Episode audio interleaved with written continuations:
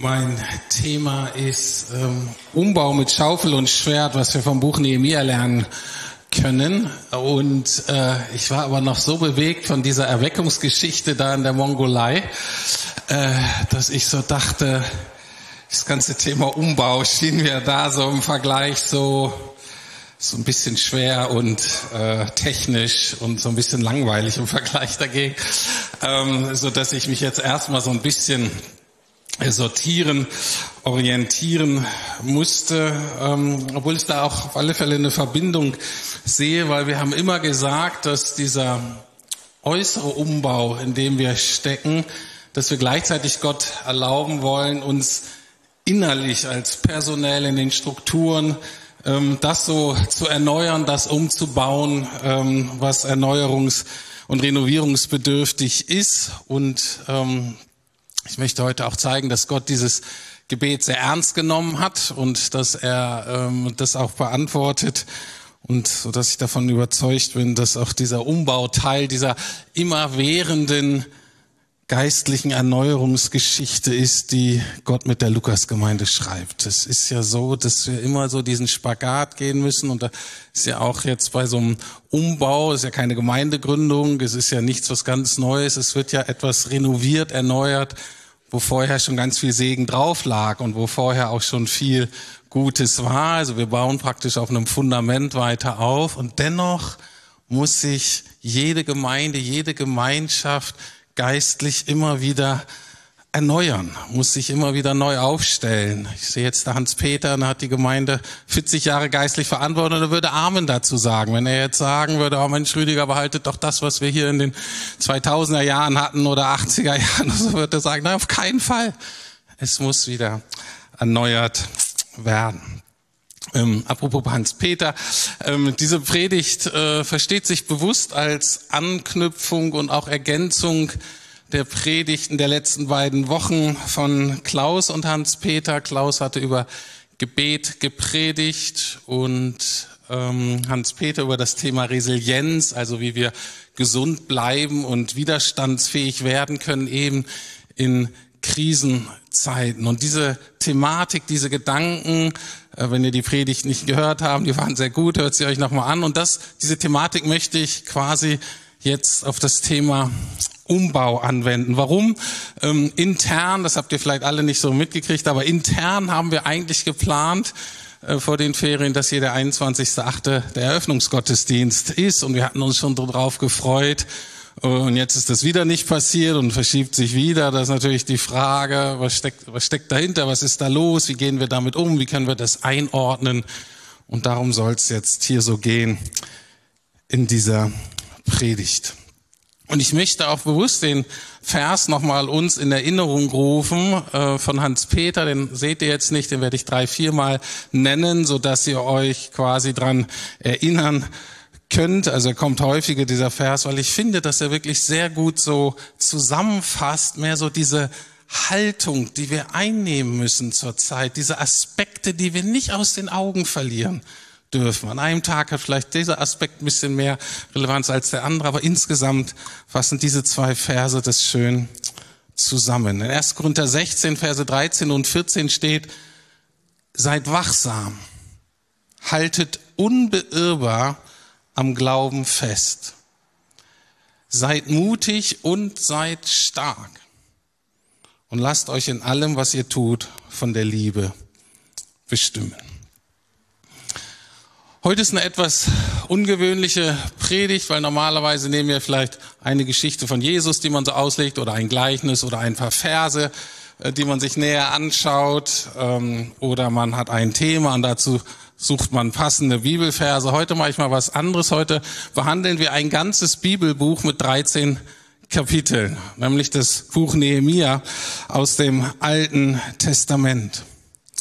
Man äh, könnt euch vorstellen, wir können da nicht im Detail gehen. Ähm, aber man kann aus dieser Geschichte sehr gut geistliche Prinzipien ableiten, die man sehr gut auf diese Thema Erneuerung, geistliches Fundament, worauf muss ich achten, damit ich geistlich gesund bleibe, damit wir geistlich gesund bleiben. Und man kann diese Prinzipien anwenden, zumindest die allermeisten, auf das eigene Leben, ganz persönlich, auch auf Beziehungsnetzwerke, aber eben auch auf die Gemeinde, die ja so eine sonderbare Mischung gerade ist aus einem Bau aus physikalischen und menschlichen Steinen, aber im Endeffekt ist natürlich ein geistlicher Bau von Gott. Und ich hoffe, ich kann euch damit so hineinnehmen und zu zeigen, wie relevant dieses alte Buch für unsere Situation gerade ist. Ganz kurz zu dem Hintergrund, wirklich nur ganz kurz. Es gibt eine es gibt mehrere Katastrophen im Alten Testament, die beschrieben wird, aber eine ganz große ist so 400, 500 Jahre vor Christus. Ähm, da ähm, war Israel quasi im Krieg besiegt worden und Jerusalem wurde zerstört und Großteil der Bevölkerung ist in die Gefangenschaft abgeführt worden für 70 Jahre. Und nachdem die 70 Jahre um waren, kehren dann schon wieder einige von diesen Verschleppten zurück nach Jerusalem ähm, und nach Israel, aber es geht nicht so richtig voran. Das dümpelt alles so vor sich hin, die Mauer ist noch kaputt, die Stadt liegt da nieder. Ähm, und es wäre ungefähr so wie ähm, nach der Wiedervereinigung von, von Deutschland, von Berlin, dass die Aufbauarbeiten nicht wirklich angefangen hätten. Der Potsdamer Platz zum Beispiel, den gäbe es jetzt noch gar nicht, der hätte keinen interessiert, keine Investition, keine Aufbauarbeit. So war Jerusalem damals. Und Gott sagte, das müssen wir ändern. Und dann beruf, äh, berief er einen Mann, eben den Nehemia, in der Gefangenschaft. Der hatte sich in seiner neuen Heimat eigentlich ganz gut eingerichtet. Der war beruf gut, beruflich gut aufgestellt, der war da verankert. Aber diesen Mann spricht Gott an und sagt mal zu, ich möchte, dass du aus der Gefangenschaft zurückgehst, aus deiner neuen Heimat zurückgehst nach Jerusalem für eine Zeit, um die Mauer aufzubauen. Warum ist die Mauer so wichtig? Damals war das so, ohne Mauer gab es keinen Schutz. Und ohne Schutz gab es keine Sicherheit in der Stadt und ohne Sicherheit gab es keine Zukunft, keine Hoffnung für diese Stadt. Das ist der erste Schritt war, die Mauer musste wieder aufgebaut werden. Also wenn ihr gerade nicht wisst, was ihr in der Bibel lesen sollt, Nehemia, das Büchlein findet ihr im Alten Testament, 13 Kapitel, liest sich eigentlich sehr schön. Und wie gesagt, ich fasse das kurz zusammen und leite daraus, jetzt nicht vom Stuhl fallen oder einschlafen, acht Prinzipien ab, die wir meines Erachtens gut anwenden können. Die Prinzipien sind aber sehr unterschiedlich lang. Und insgesamt wird die Predigt auch nicht länger als normal. Also von daher, ähm, aber ihr werdet sehen, dass das erstaunliche Relevanz hat. Und wie gesagt, ich lade euch ein, diese Punkte ähm, immer auf drei Ebenen zu hören. Immer auf eurer persönlichen Ebene, dann vielleicht auf der Ebene eurer Kleingruppe oder eures Dienstbereiches oder wo ihr so mitarbeitet und mitgestaltet hier in der Gemeinde und dann die Gesamtgemeinde. Ihr könnt es auch auf eure Firma anwenden natürlich oder die Gesellschaft insgesamt, aber das ist jetzt ähm, nicht Schwerpunkt heute. Und das sind auch Sachen, von denen ich hoffe, dass wir die in der Gebetswoche, die wir in zwei Wochen haben werden, dass wir sie mit bedenken. Vielleicht noch eine kleine Ermutigung, nochmal eine Betonung. Wenn du jetzt im Stream bist oder hier gerade in der Gemeinde und denkst, well, euer Umbau interessiert mich eigentlich nicht, sag, wie gesagt, du kannst diese Prinzipien auch gut auf dein Leben anwenden, selbst wenn du hier mit unserem Umbau nichts am Hut hast. Fangen wir an. Das erste Prinzip, und das ist wichtig und wenn man das Buch liest, dann geht's gleich los. Das erste Prinzip ist Buße.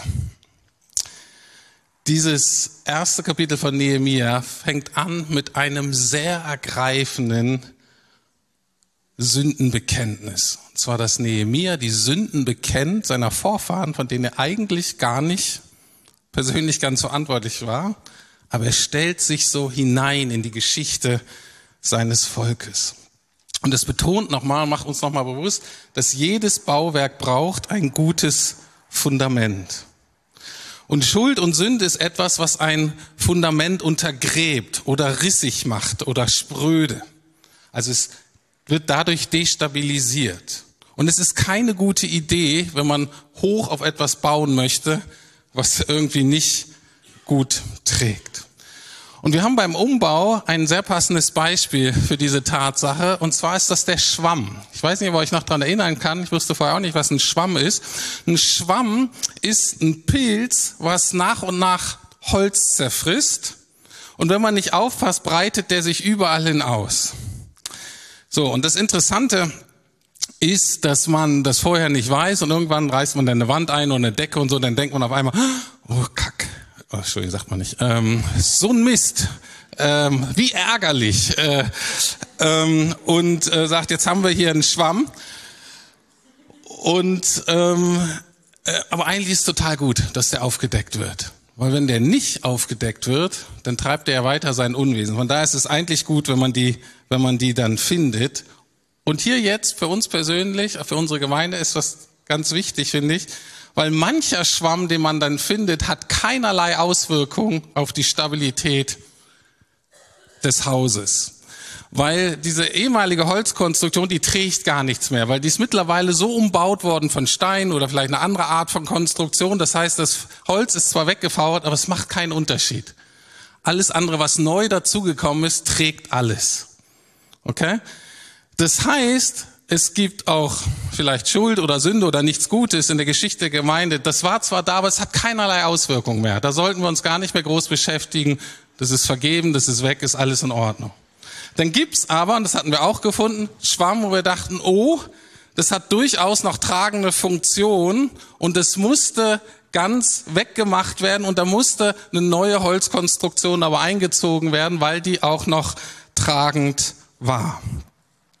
So, was heißt das jetzt für uns, ne, wenn da etwas Ungutes ist, was da vor sich hinfault, jetzt geistlich übertragen auf die Gemeinde in der Nachfolge, geschieht diese Erneuerung, ne, wenn da Schuld und Sünde sozusagen ist, die bekannt werden muss, diese Erneuerung geschieht nur durch Sündenbekenntnis und der Bitte um Vergebung. Deswegen glaube ich, sind wir in einer Zeit, jeder für uns, für uns auch als Gemeindeleitung, auch in der Gebetswoche, wo es gut ist, wenn wir den Heiligen Geist bitten, uns zu zeigen, wo vielleicht noch Schuld oder Falsches ist aus den letzten Jahren, vielleicht auch letzten Generationen, die heute noch Auswirkungen haben auf unsere geistliche Dynamik. Dass wir uns nicht wild und vogelig machen und so, oh, da war irgendwann was Schlimmes, ist egal. Zum allermeisten wird kein, kein Problem mehr sein. Aber wo ist noch was, was den Neubau, der geistlichen, stabilen Neubau gefährden könnte? Und da wollen wir den Heiligen Geist bitten, zu uns zu reden und uns dann eine gewisse Trennschärfe zu geben. Und wenn ihr da was habt, gebt es bitte weiter an die Gemeindeleitung. Der erste Punkt, sehr geistlich. Der zweite Punkt, kürzer und ganz praktisch. Zu einem guten Fundament, zu einem guten Aufbau gehört eine gute Vorbereitung und Planung. Der Nehemiah geht dahin und geht durch Jerusalem und guckt sich alles ganz genau an, macht eine ganz gewissenhafte Aufnahme und Planung. Und auch das ist gerade so für uns äh, die Frage, ähm, die wir so beteiligt waren, haben wir gut genug geplant? Waren wir gewissenhaft genug? Haben wir etwas übersehen oder unterschätzt? Weil manche der Verzögerungen haben durchaus auch mit schlechter Planung zu tun. Und da bringt es nichts, wenn wir das vergeistlichen. Da haben manche Leute einfach praktisch ihren Job nicht gemacht. Und da müssen wir jetzt gucken, wer war das, was können wir daraus lernen. Dieser Auswertungsprozess läuft gerade ähm, und da sind wir gerade so dabei. Aber ich fand das eine gute Erinnerung bei Nehemiah, auch das gehört dazu. Dritter Punkt. Ganze Thema Spezialisten, einzelne Berufen und, und die, so die gesamte Gemeinde. Und da fällt auf im dritten Kapitel, dass es Nehemia geschafft hat, große Teile der Bevölkerung zu motivieren, ihren Beitrag zu leisten. Und die meisten davon, die an der Mauer mitgebaut haben, das waren keine Profis. Das waren keine Maurer, waren keine Handwerker, sondern so das gemeine Volk, was mitarbeiten sollte.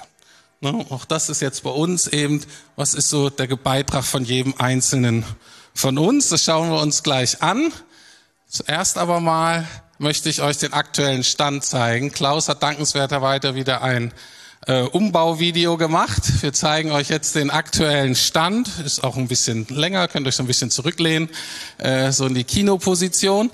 Äh, und, ähm, und guckt euch das mal an, wo wir schon sind und was noch getan wird. Und dann greife ich das danach auf. Thema, Punkte aber gemeinsam. Und jetzt die Frage ist, ihr habt gesehen, es ist schon sehr viel passiert, natürlich. Ganz allermeiste ist schon fertig. Aber ihr seht, gibt auch noch einiges zu tun, gerade so bei der Inneneinrichtung. Und, äh, und da ist die Frage so an jeden von uns, wie könnte mein Beitrag dazu aussehen? Der eine ist Gebet, dazu sage ich gleich nochmal mehr bei der Gebetswoche. Klaus hat es schon erwähnt, dann gibt es diese Bausamstage. Die genauen Infos folgen in der nächsten Woche. Aber wenn ihr handwerklich so ein bisschen grundbegabt seid, können wir äh, eure Hilfe gebrauchen. Und es wäre schön, wenn ihr euch da melden würdet. Es gibt noch so manche Spezialistenarbeiten, da werden wir die Leute direkt ansprechen, damit sichergestellt wird, dass das dann auch richtig gut wird. Aber ihr seht bei der Inneneinrichtung, da wird noch viel auf die Teams und Mitarbeiter zukommen, weil wir da insgesamt nicht so weit sind, wie wir gerne wären. Wie bewerte ich das? Einerseits finde ich das total gut, weil bis jetzt war das ja eigentlich nur so eine Arbeiten, die wir vergeben haben oder sie ein paar Spezialisten von uns machten. Und ich finde es auch gut, dass dann mehr involviert werden in der nächsten Phase. Andererseits ist mir doch ein bisschen mulmig bei den Gedanken, weil je mehr Leute da mitarbeiten, äh, desto weniger kann man es auch äh, kontrollieren. Ähm, aber im Endeffekt ist da so ein Grundvertrauen, dass es wirklich gut wird am Ende. Aber nochmal die Erinnerung an 1. Korinther 16, 13 und 14, diese Grundhaltung, die wir einnehmen wollen. Seid wachsam, haltet unbeirrbar am Glauben fest, seid mutig und seid stark, lasst euch in allem, was ihr tut, von der Liebe bestimmen. Vierter Punkt, das ist jetzt nochmal ein längerer Punkt, die anderen werden kürzer.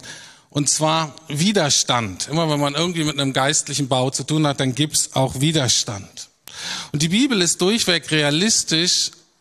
Ich habe so den Eindruck, dass wir dagegen teilweise oft etwas naiv sind. Wir denken, dass die Leute sich doch freuen müssten, wenn eine Stadt wieder aufgebaut wird oder wenn eine nette Gemeinde hier ein neues Gemeindezentrum baut. Das muss doch alle begeistern.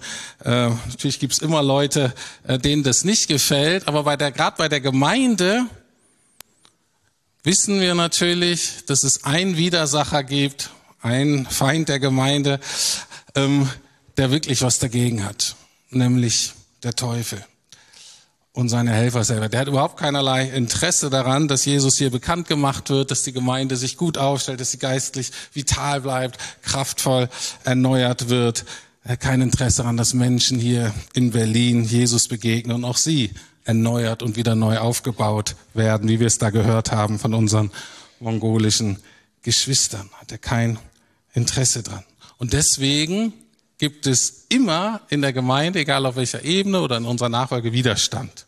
Uns wirft das immer so völlig so, wir sind dann erschüttert und so, aber wir sollten damit rechnen, es gehört, gehört dazu.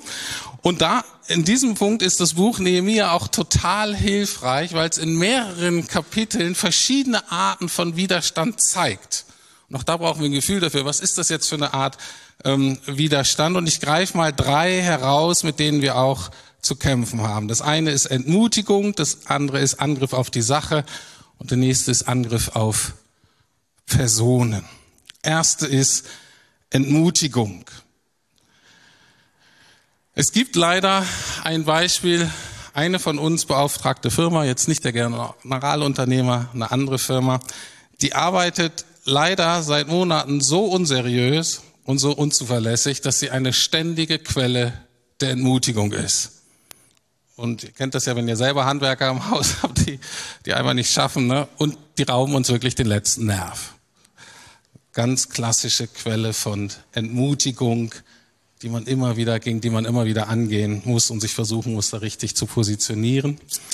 Dann gibt's damals in Nehemia ähm, na, auch so Angriffe auf die Sache. Das heißt, die haben wirklich versucht, das zu sabotieren, kaputt zu machen und so weiter. Da passt bei uns meines Erachtens so der Einbruch rein, mehrere Einbrüche, Sachschaden, Dinge wurden geklaut, ihr habt die Türen gesehen, ne? das verzögert auch das Ganze, muss man wieder neu bestellen, ganzen Versicherungsgeschichten und so weiter. Entmutigend. Und dann noch ähm, der Gipfel, der geplante Anschlag auf Nehemia selber. Ne? Die Logik, na, wenn der Leiter weg ist, dann geht das hier nicht voran.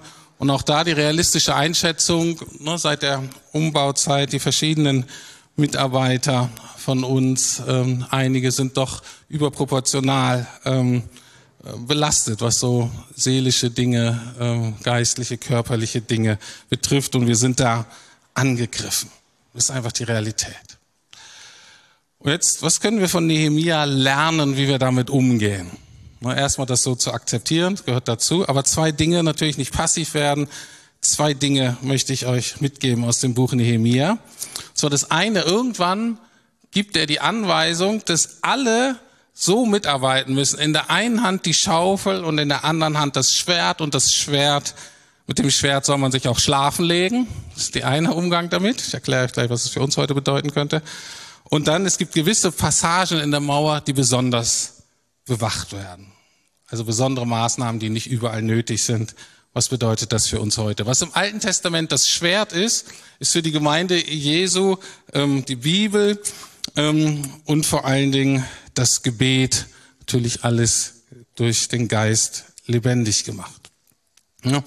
Und dieses Bild Spaten und Schwert, dass die Leute da immer mit Spaten und Schwert an der Mauer gearbeitet haben, ist ein perfektes Bild dafür, worüber Klaus vor zwei Wochen gepredigt hat nämlich dieses Schwert, dieses permanente Gebet.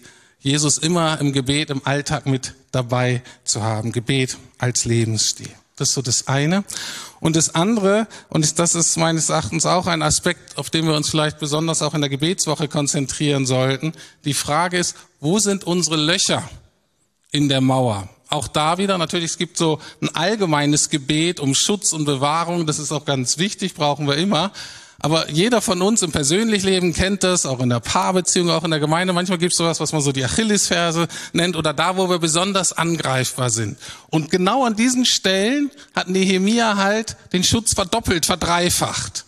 Und ich glaube auch, dass wir solche Stellen haben und auch da wir doppelten und dreifach Gebetsschutz oder seelsorgerlichen Schutz brauchen. Und deswegen auch da, natürlich haben wir schon so ein paar Ahnungen, es gibt so ein paar Dinge, wo wir wissen, ähm, da stehen wir doppelt und dreifach ist das gesichert.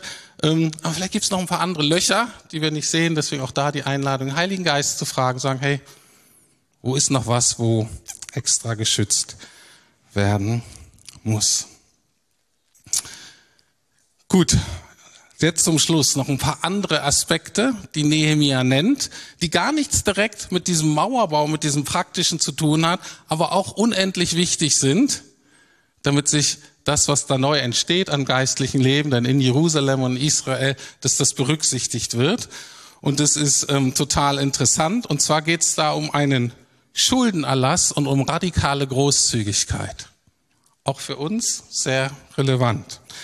Hintergrund ist folgender. Ärmere Juden sind damals Leibeigene geworden von reicheren Juden, weil die ihre Schulden nicht bezahlen konnten und dann mussten sie das halt abarbeiten. Und das fand Nehemia so schlimm, dass er sagt, Juden sind Sklaven von anderen Juden, das geht nicht und hat die reichen Juden zusammengesammelt und hat denen ins Gewissen geredet, das könnt ihr nicht machen. Erlasst euren armen Geschwistern doch ihre Schulden. Und das haben die dann auch gemacht. Nun ist die Frage, bei uns ist ja eher selten, dass wir uns Geld zum Beispiel leihen von jetzt Mitgeschwistern, sondern meistens gehen wir ja zur Bank. Ähm, von daher die Frage, was könnte das jetzt geistlich übertragen meinen? Und Schulden, das kennt ihr, ne? Schulden sind einmal materielle Schulden, aber es gibt auch geistliche Schulden, die man bei Leuten haben kann, nämlich Sünde, wenn man den verletzt hat. Und für mich ist das so ein Bild von Vergebung und Versöhnung. Vergebung ist das Loslassen von moralischen Schulden und Verletzungen, die andere mir zugefügt haben. Und für eine gute geistliche weitere Entwicklung ist es nötig, dass wir uns gerade jetzt genau fragen, wo sitzt noch Verletzung, ähm, wo trage ich jemanden sozusagen die Schulden hinterher und wo fordert Jesus, ich habe dir vergeben, vergib du doch bitte deinem Bruder und deiner Schwester. Gib die Schulden frei, lass sie los. Und der andere Aspekt ist der der radikalen Großzügigkeit. Ähm, da wird kurz berichtet, wie Nehemia nicht nur unentgeltlich arbeitet an dem Bau, sondern auch auf eigene Kosten großes Heer von Mitarbeitern praktisch ähm, versorgt und verpflegt.